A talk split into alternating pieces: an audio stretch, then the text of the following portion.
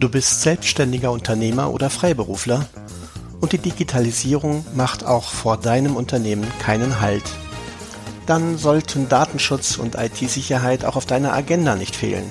Und genau dann bist du hier richtig bei Cybertalking, dem etwas anderen Podcast zu Digitalisierung, Datenschutz und IT-Sicherheit mit Jasmin Lievering und Mark Dauenhauer. Diese Konferenz wird nun aufgezeichnet. Hi Jasmin. Hallo Marc. Und schon haben wir wieder einen Montag, der sich anfühlt wie ein Donnerstag äh, oder so ähnlich. Ja, zum Glück fühlt sich der Donnerstag nicht wie ein Montag an. das, das, das stimmt. Ja, was haben wir denn heute als Thema auf der Agenda? Wir hatten das letzte Mal ja über Auftragsverarbeitung gesprochen. Genau. Wir haben gesagt, haben gesagt ja, Auftragsverarbeitung ähm, muss sich eigentlich auch abgrenzen gegenüber dem Thema gemeinsamer Verantwortung. Genau. Wir haben gesagt, okay, das mischen wir jetzt nicht in eine Folge, sondern machen wir zwei getrennte Episoden dazu, weil die Themen, glaube ich, dann sehr komplex und sehr verwirrend werden. Das heißt, wir haben uns für heute ja die gemeinsame Verantwortung vorgenommen. Was muss ich mir eigentlich unter einer gemeinsamen Verantwortung vorstellen? Also ich habe da auch lange drin gesessen. Der Artikel 26 war für mich so ein Buch mit sieben Siegeln. Es hat nur drei, aber, aber es war ein Buch mit sieben Siegeln. Äh, so richtig fassen konnte ich das auch nicht. Ne? Also ähm, ich habe da lange dran gesessen und ich habe das eigentlich immer bin ich das umgangen, mich da äh, direkt mit auseinanderzusetzen, weil ich habe immer gesagt, ist das eine Auftragsverarbeitung oder nicht? so. Weil, weil das war für mich einfacher zu fassen. Ne? Also ein Auftragsverarbeiter war für mich einfacher ähm, äh, ja, zu fassen als jetzt so, ein, so eine gemeinsame Verantwortlichkeit. Im Grunde steht im Gesetz drin, ne? mal so, dass ähm, zwei, also zwei oder mehr Verantwortliche, also zwei oder mehr Firmen, Unternehmen, Unternehmer, Selbstständige, keine Ahnung, whatever, ähm, gemeinsam sich hinsetzen und den Zweck oder die Zwecke für eine Verarbeitung ähm, festlegen und halt eben auch die Mittel dafür. Und das ist so ein, so ein Konstrukt, also so ein Satz, wo ich mich immer gefragt habe, hä, was soll das sein? Ich frage mich das heute übrigens noch ganz häufig, ob das eine, ob das eine gemeinsame Verantwortlichkeit ist oder nicht. Also, ähm, oder ob das einfach nur zwei Verantwortliche sind, die miteinander kommunizieren. Vielleicht kannst du da ja ein bisschen Licht reinbringen. Jetzt habe ich wieder den schwarzen Peter, na super. Also versuchen wir es mal, versuchen wir es irgendwie mal systematisch. Also wir haben im Prinzip äh, gesagt, grundsätzlich ähm, haben wir Verantwortliche, die, wenn sie Daten miteinander austauschen, der eine Daten an den anderen sendet, dafür eine Rechtsgrundlage braucht. Wenn ich jetzt jemanden beauftrage, für mich, keine Ahnung, Daten zu verarbeiten, ähm, und äh, der macht irgendwas damit und gibt es mir wieder zurück, bräuchte ich normalerweise irgendeine der Rechtsgrundlagen nach Artikel 6.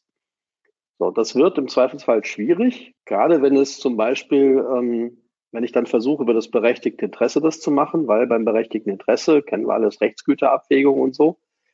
Das heißt, ich muss gucken, ob nicht der Betroffene, dessen, um dessen Daten es geht, hier vielleicht ein gewichtigeres Interesse am Ausschluss der Verarbeitung hat. Das heißt, ich stehe da sozusagen immer mit der Rechtsgüterabwägung im, im, Feuer. Deswegen gibt es eine Privilegierung über den Artikel 28, dass ich sage, wenn der der verlängerte Arm von mir ist, ähm, zählt er wie ein interner und dann habe ich diese ganze Übertragungskiste nicht und dann ist das eine ganz klare Geschichte. Den Vertrag nach Artikel 28, super, bestens. Artikel so, 28 war Auftragsverarbeiter. War die Auftragsverarbeitung, genau. So, wenn ich jetzt aber hergehe und sage, ich habe wieder die zu zwei Verantwortlichen, die eben nicht in diesem Auftragsverarbeitungsverhältnis zueinander stehen, sondern die erstmal zwei getrennte Verantwortliche sind dann ähm, gibt es eben einmal die Situation, dass jeder für sich völlig separat, ohne, ohne Absprachen untereinander, die Daten, die er in seinem Beritt hat, ähm, auch für sich verarbeitet und für diese Daten auch eigenständig verantwortlich ist, ohne jede Beziehung zueinander. Das heißt, wenn ich zum Beispiel hergehe ähm, klassischer Fall, immer mein Beispiel ist das Reisebüro. Ich gehe ins Reisebüro und buche eine Reise. Dann kann das Reisebüro meine Daten soweit nötig, zur Erfüllung des Auftrags an zum Beispiel ein, ein Hotel weitergeben. Das Hotel und der, und der, der Reiseveranstalter stehen erstmal in keiner näheren Beziehung zueinander. Also mit Sicherheit gibt es da keine Auftragsverarbeitung. Artikel 28, das sind zwei völlig getrennte Verantwortliche. Und die Datenweitergabe von dem, von dem Reisebüro an das Hotel ist ganz simpel durch, durch ähm, den Vertrag, äh, den ich als Betroffener mit dem Reisebüro gemacht habe, auch gedeckt, weil der Vertrag beinhaltet ja beispielsweise eben die Hotelbuchung. Also ist das nicht möglich ohne diese Datenweitergabe. Also das ist alles gar kein Problem. Spannend wird jetzt die Sache, wenn diese beiden Verarbeiter, die erstmal voneinander getrennt wir betrachtet haben, wenn die jetzt in irgendeiner Form zusammenarbeiten, und zwar in irgendeiner Form, die die Datenverarbeitung betrifft. Entweder weil sie gemeinsame Zwecke verfolgen oder weil sie eine gemeinsame Plattform betreiben äh, auf denen die, die Daten äh, von jedem drauf liegen ähm, oder irgendeine Kombination davon.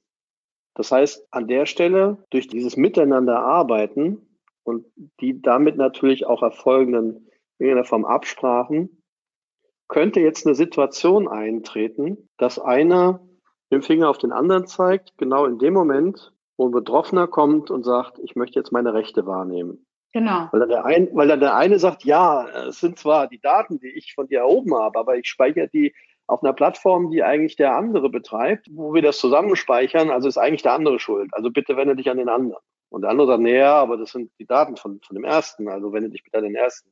Das ist genau die Situation, die dann entstehen kann, wenn zwei Parteien da in irgendeiner Form zusammenarbeiten äh, und der Betroffene, wenn man so will, zwischen die Stühle gerät. Ja. Und damit genau das nicht passiert, verlangt der Gesetzgeber in Artikel 26, dass die beiden Parteien, die da in irgendeiner Form zusammenarbeiten, oder wie du vorhin gesagt hast, es können ja auch mehrere sein, ist ja nicht auf zwei beschränkt, es können auch drei, vier, fünf, zehn sein, dass die Parteien, die da in irgendeiner Form zusammenarbeiten und deswegen gemeinsam in irgendeiner Weise die Datenverarbeitung bestimmen oder die Zwecke darüber bestimmen, dass die sich einigen müssen und einen Vertrag darüber schließen müssen, wer welche Verpflichtungen aus dem Datenschutz in welcher Weise übernimmt. Erstens. Und zweitens, Beson die Besonderheit ist, dass alle Parteien, alle, alle Verantwortliche gemeinschaftlich nach außen haften. Das heißt, ich als Betroffener, wenn ich auf so ein Konglomerat von Leuten treffe oder Verantwortlichen treffe, muss mich gar nicht groß entscheiden, an wen ich mich wende, sondern ich, ich nehme den ersten, den ich zu greifen kriege und wende mich an den und äh, das ist dann auch, der, der muss sich dann auch mich, um mich kümmern, der muss meine Anfragen auch entgegennehmen. Wie der das dann im Innenverhältnis abwickelt, das ist dann das, was nach einem Vertrag, nach Artikel 26, nämlich der gemeinsamen Verantwortung, geregelt sein muss. Ja. Man tut sich meines Erachtens viel leichter, diese gemeinsame Verantwortung zu verstehen, wenn man diesen Hintergrund einfach nimmt. Dass man sagt, eigentlich ist es eine Regelung zum Schutz der Betroffenen, damit auch wenn Leute gemeinschaftlich an der Sache arbeiten, die Verantwortung, die sie dabei tragen, dass die klar definiert ist. Und dass der Betroffene ganz klar auch durch den Vertrag, der ja nach Artikel 26 auch in wesentlichen Teilen den Betroffenen offengelegt werden muss, dass nach dem Vertrag eben ganz klar ist, wer trägt ähm, zu dieser Datenverarbeitung wie bei, beziehungsweise wer übernimmt welche, welche Rechte. Das Knifflige, finde ich, an der ganzen Geschichte ist, dass diese gemeinsame Verantwortung schon in Fällen ausgelöst wird, wo man es im ersten Moment gar nicht glauben würde. Du spielst auf ein besonderes Beispiel an? Ja. Auf welches denn? Facebook zum Beispiel. Das stimmt. Das ist ja. per EuGH-Entscheid ge gewesen. Bei 18. Genau, da, genau, da hat sich der, der EuGH das ganze Thema mal näher angeguckt. Der hat es zwar entschieden auf Basis noch der, äh, der Datenschutzrichtlinie der europäischen, also letztlich dem Vor, der Vorgängerversion äh, der DSGVO. Ähm, aber die Literatur ist sich da weitestgehend einig, dass, äh, dass sagen wir, die Argumentation und auch das Urteil im Grunde auch auf die DSGVO übertragen werden kann, weil die, weil die Konstrukte, um die es geht, da sehr vergleichbar sind. Und die Argumentation war ja im Wesentlichen die, wenn ich mich noch richtig entsinne. Weißt du es noch? Die Argumentation war, ähm, dass es ging damals um diese Facebook Fanpages Insights und dass ein Fanpage-Betreiber halt ähm, Insights über äh, Fanpage-Besucher halt einsehen konnte, aber halt eben auch Facebook diese halt nutzt. Was ich weiß jetzt nicht, ob das damals, ähm, ich, ich glaube, der Fall war aus 2008 oder so. Es hat auch ewig lange gedauert. Ne? Also es war schon länger her. Mhm.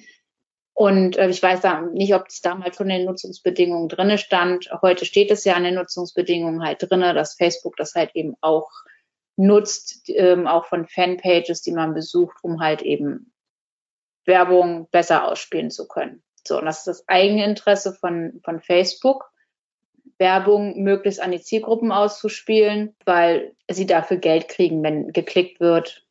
So. Und der Fanpage-Betreiber hat natürlich auch ein Interesse, dass die Werbung halt nur da landet, wo sie auch gesehen und wo ein Bedarf ist.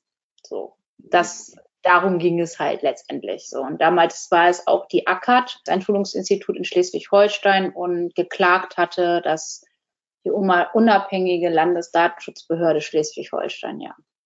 Und das habe ich alles doch im. Kopf. Hey! wow, ich bin beeindruckt.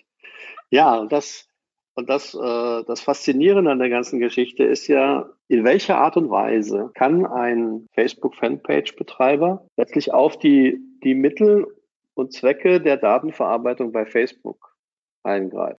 Also man stellt sich ja bei einer gemeinsamen Verantwortung vor, da sitzen zwei Parteien gleichberechtigt am Tisch und entscheiden gemeinsam darüber, was mit der Datenverarbeitung passiert. Das ist in der idealen Welt so. Ja? So. so ist es aber nicht. Weil letztlich entscheide ich mich ja nur, diese Facebook-Fanpage anzulegen und das war's, ja. So, mehr Einfluss habe ich im Grunde an der Stelle nicht. Aber das hat dem EuGH offensichtlich schon gereicht. Ja. Um mich mitverantwortlich zu machen. Hast du denn schon äh, gemeinsame Verantwortung? Hattest du das schon mal? Ja, ja, ja. Mehrfach. Also, mehrfach. Also ich meine jetzt nicht äh, wegen der Fan Facebook-Fanpage, sondern ich meine so mal im. Nein, ich hatte das. nicht, dass das jetzt ein Running Gag wird für heute Abend. Ähm, nein, ich hatte das, ich habe das tatsächlich, also ich hatte das nicht nur, ich habe das tatsächlich ähm, sogar mehrfach. Lass mich kurz überlegen, ja, ich habe mindestens drei Kunden, bei denen das ähm, da, der Fall ist. Ähm, weil es natürlich ein Konstrukt ist, was in, in, in einer Art Konzernstrukturen oder in, in Strukturen mit verbundenen Unternehmen sehr schnell auftritt. Ja. Man nutzt, man nutzt eine gemeinsame, man nutzt eine gemeinsame Plattform, man nutzt ein gemeinsames äh, ERP-System und es ist äh, und es ist dann eben nicht eine ganz klassische Auftragsverarbeitung, weil Natürlich ist es so, auch bei einer Auftragsverarbeitung, wenn Firma A, Firma B äh, beauftragt, zum Beispiel ein ERP-System zu betreiben, hat natürlich die Betreiberfirma auch einen gewissen Spielraum, äh, wie sie den Auftrag ausführt und wie sie das System äh, da äh, administriert und, und betreibt.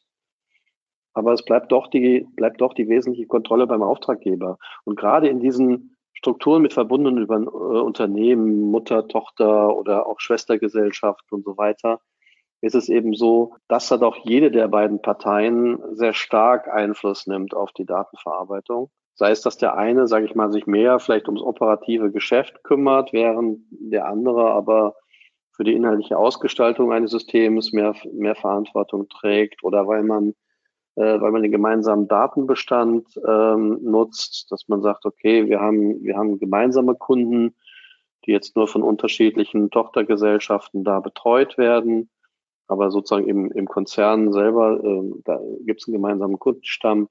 Das sind alles Themen, wo man sehr schnell eben in der gemeinsamen Verantwortung äh, drinsteckt. Wo es auch deswegen Sinn macht, weil natürlich ähm, ich als Kunde, der jetzt mit Tochter X zu tun hat, mir dann nicht Gedanken darüber machen muss, wo überall im Konzern sind meine Daten, sondern da muss halt klar sein, ich kann mit Tochter X Kontakt aufnehmen und wenn es dann Daten gibt, die irgendwo auch in der Zentrale gespeichert sind, dann muss ich die auch bekommen können, ohne dass ich mich da jetzt irgendwie von einem Konzernunternehmen zum anderen hangle. Ja. ja. Und manchmal ist es eben auch so, dass die, ja, dass die, dass sie zwar schon eine, eine, teilweise eben eine, eine Aufgabe, diese Aufgabenverteilung haben, die auch nicht gleichwertig ausgeprägt sein muss. Also das verlangt ja auch ähm, der Artikel 26 nicht, dass da jeder den gleichen Anteil an Verantwortung hat. Das kann ja sehr unterschiedlich ausgeprägt sein. Aber das habe ich eben, wie gesagt, in diesem Konstrukt mit verbundenen Unternehmen, mit, mit Müttern und Töchtern, Väter und Söhnen, ähm, habe ich das, habe ich das öfter schon gehabt jetzt. Ja.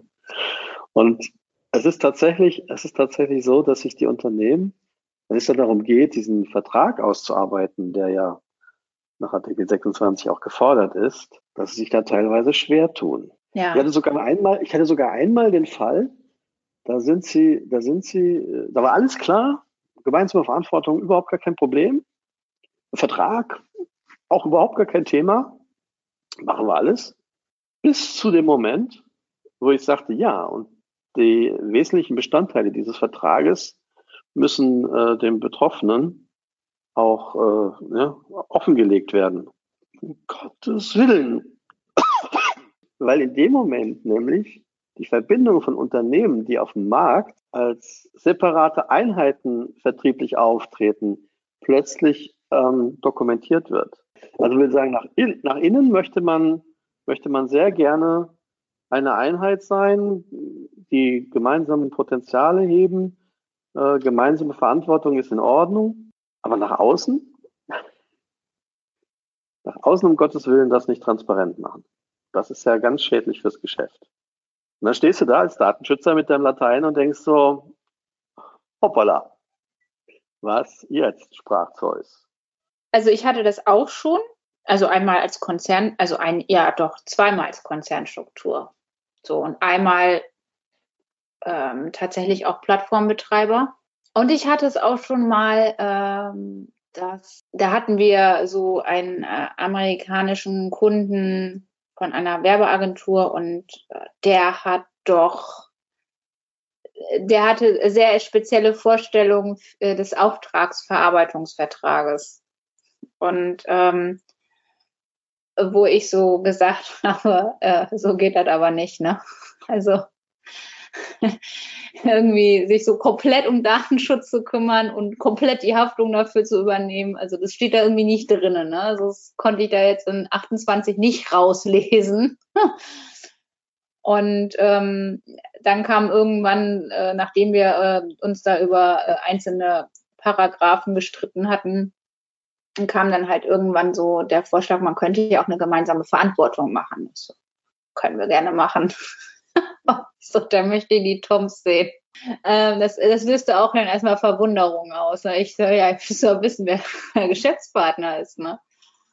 Aber das, das, äh, es war noch so special, weil das ähm, eigentlich die, eigentlich sollte, eigentlich ist Auftraggeber immer so die, die europäische Tochter gewesen und äh, aber das Headquarter in Amerika äh, möchte ganz gerne den Vertrag haben und es hat, lag aber auch eben daran, dass dann der Gerichtsstand natürlich in den USA ist. Ne? was ja sowieso jetzt irgendwie nicht so eine gute Idee ist. Und ähm, ja, das Thema ist noch immer nicht durch. also, da sind wir noch immer am, am, äh, am Rumklamüstern und ähm, versuchen da, jeder versucht sein, sein, sein Meterboden für sich bei sich zu behalten. Ne? So. Ich glaube, es läuft darauf hinaus, wer sturer ist, aber die Rechtsabteilung dort oder ich. so. Okay, ich hätte da schon einen Favoriten, aber. aber jetzt, ähm, was mich jetzt interessiert, ist, wenn du in so eine Konstellation reingerätst. Also du hast jetzt einen Kunden und der hat in der Regel irgendwie noch eine Tochterfirma oder eine Schwesterfirma irgendwo. Wie prüfst du das denn ab? Weil es gibt natürlich auch Fälle, da ist es eine klare Auftragsverarbeitung. Ja. Es ist äh, ja nicht zwingend so, dass man sagt, okay, ich habe da zwei, zwei Firmen, die miteinander verbunden sind Äh, und das ist dann automatisch gemeinsame Verantwortung. Es kann auch Auftragsverarbeitung sein. Also ganz, ähm, äh, ganz profan ist ja, dass ich sowieso beim Audit erstmal so frage, ähm, ja, mit welchen ähm, anderen Unternehmen sind Sie verbunden oder sind Sie in einem Verbund oder sowas. Ne? Also das ist ja ganz mhm. häufig, habe ich halt eben auch bei äh, meinen, meinen technischen Beratern ganz häufig, ähm, dass die halt in einem Verbund drin sind. Die haben sich dann für eine spezielle Verarbeitungstätigkeit, das meist so Ausschreibungsverfahren, haben die sich dann halt zusammengeschlossen. Ich frage dann halt immer mehr nach na, also letztendlich ist es so, was wird da gemacht? Und ich mache es tatsächlich halt eben auch von den Verarbeitungstätigkeiten abhängig, wer was für wen macht. Ob es Weisungsrechte gibt, das ist zum Beispiel auch so ein, so ein äh, Kram, kann ich demjenigen überhaupt Weisung geben? Ja oder nein? Wenn ich dem keine Weisung geben kann, dann wird es schwierig, ne, eine Auftragsverarbeitung dann noch ähm, herauszubekommen. So. Ich finde, das ist ein ganz, ganz wichtiges Kriterium. Ne? Gibt ja. es in irgendeiner Form ähm, die Möglichkeit, Weisungen zu erteilen. Das ist ein starker Indikator für eine Auftragsverarbeitung, wenn ich Weisungen erteilen kann ja. und bestimme, was, was, äh, wie, wie gespielt wird. Wenn das schwierig wird und je schwieriger es wird, umso klarer geht es von der Auftragsverarbeitung weg. Genau, das ist, ähm, das ist halt tatsächlich ähm, eins der Themen, die ich halt anspreche. Also einer der Indikatoren. Und das andere ist tatsächlich, das liegt in der Verarbeitungstätigkeit. Manchmal sind das ja auch so geteilte Verarbeitungstätigkeiten. Ne? Also wenn ich jetzt bei dem Thema Ausschreibungen bin, das ist halt eine Bewerbung für einen Auftrag, für ein Projekt. So, dann ist das, geht das nie ohne den anderen. Na, der eine übernimmt vielleicht äh, das Zusammentragen der Bewerbungsunterlagen na, und packt das dann praktisch ähm, zu, zu dem ähm, Aus, Ausschreibenden, genau. und, der äh, und die Bewerber untereinander ähm, klamüstern her heraus, ähm, wer was macht, in welchem Umfang und so und geben dann halt diesen Input halt weiter an, an denjenigen, der sich da ähm, dann so gesagt offiziell bewirbt als Verbund. Da hast du natürlich genau den starken Punkt des gemeinsamen Zweckes. Ne? Ja. Sie verfolgen hier einen gemeinsam definierten Zweck, den sie auch ja offensichtlich gemeinsam in dem Moment, als sie sich zum Verbund zusammengeschlossen haben, auch so formuliert haben. Ja. ja.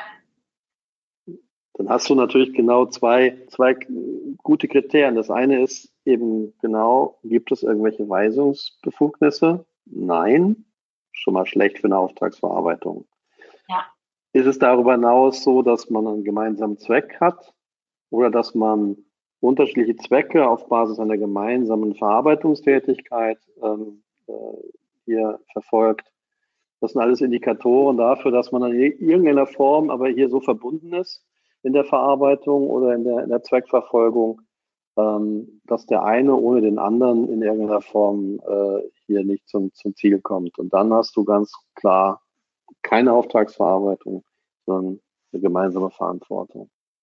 Das ist natürlich juristisch knifflig, weil wenn du, ja, weil du, du musst ja jeweils einen Vertrag schließen. Wenn du ja. feststellst, du hast Artikel 28, schließt du einen Vertrag. Wenn du feststellst, du hast Artikel 26 Fall, einen Fall, dann schließt du auch einen entsprechenden Vertrag. Blöderweise sind die aber so unterschiedlich, dass der eine den anderen nicht ersetzt. Das heißt, wenn du jetzt eine Situation fälschlicherweise als Auftragsverarbeitung einschätzt, die aber eigentlich eine gemeinsame Verantwortung ist, und du schließt dann einen Vertrag nach Artikel 28 unter der fälschlichen Annahme eben, es sei eine Auftragsverarbeitung, dann hast du zwar einen Vertrag, aber nicht für die Situation, die da ist. Bedeutet, für die Situation, die da ist, hast du eben keinen Vertrag. Und damit hast du einen Bußgeldtatbestand.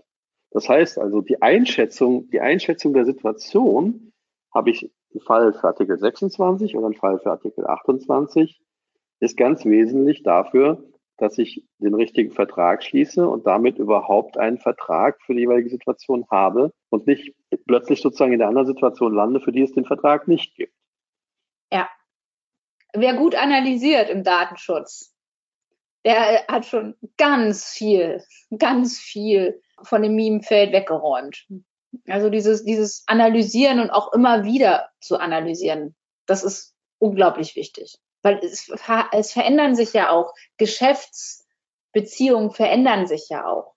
Na, also auch deswegen ist es halt wichtig, ähm, dass man halt immer wieder ähm, für sich überprüft, habe ich jetzt aus der Auftragsverarbeitung vielleicht eine gemeinsame Verantwortung gemacht? Na, bin ich näher mit jemandem zusammengekommen? Bestimmen wir jetzt auf einmal beide na, es ist das nicht mehr, ich bin, ich bestimme, was der andere macht und, und bin im weisungsberechtigt, sondern ähm, wir legen gemeinsame Zwecke fest. Wir machen gemeinsam ein Projekt oder sowas. Dann muss ich natürlich für, für dieses Projekt dann vielleicht eine gemeinsame Verantwortung auch abschließen. Na, das ist, äh, ist nicht immer so, so einfach. Na, also es bleibt nicht immer so, so bestehen. Es kann ja letztlich von Verarbeitungstätigkeit zu Verarbeitungstätigkeit unterschiedlich sein. Ja, ja. Also, das, das ja, ne? also es gibt nicht diese, diese pauschale Einordnung. Ich habe jetzt zwei Firmen und die machen irgendwie EDV zusammen und deswegen ist es alles gemeinsame Verantwortung. es gibt eben genau die Fälle, wo es, äh, wo es eine Auftragsverarbeitung ist. Ne? Wenn also eine Firma für die andere die Lohnabrechnung macht und nur die Lohnabrechnung und ausschließlich nur die Lohnabrechnung, dann kann man das als eine Auftragsverarbeitung klassifizieren. Wenn jetzt aber sozusagen die Personalabteilung, zum Beispiel der Mutter, über die Lohnabrechnung heraus noch ganz eigenständige Verarbeitung mit den Lohndaten macht, irgendwelche statistischen Auswertungen, bla bla bla, dann ist es schon wieder Essig mit der, mit der äh, Auftragsverarbeitung. So. Also deswegen, ähm, deswegen muss man es tatsächlich, so wie du sagst, also bin da voll bei dir, muss es wirklich ganz genau analysieren und immer wieder aufs Neue analysieren, weil diese Idee zum Beispiel zu sagen, naja, eigentlich könnten wir ja mal Lohnauswertung oder Personalauswertung über die ganze Firmengruppe machen. Das muss ja nicht etwas sein, was man von Anfang an hatte. Ne? Während es von Anfang an vielleicht eben eine klare, klassische Auftragsverarbeitung war, entwickelt sich dann mit der Zeit in, in eine gemeinsame Verantwortung weiter, so wie du es ja vorhin auch beschrieben hast. Ne? Und das ja. ist natürlich, das ist natürlich äh, super, super knifflig und erfordert ähm, viel Aufmerksamkeit. Das erfordert äh, viel Aufmerksamkeit. Also da muss man halt in seinen jährlichen Überprüfungen oder wie oft man das halt auch immer macht oder wenn man halt äh, so neue Projekte anstrebt oder neue Ideen hat und ähm, ich sage immer, schön, wenn der Datenschutzbeauftragte auch was von weiß, ne?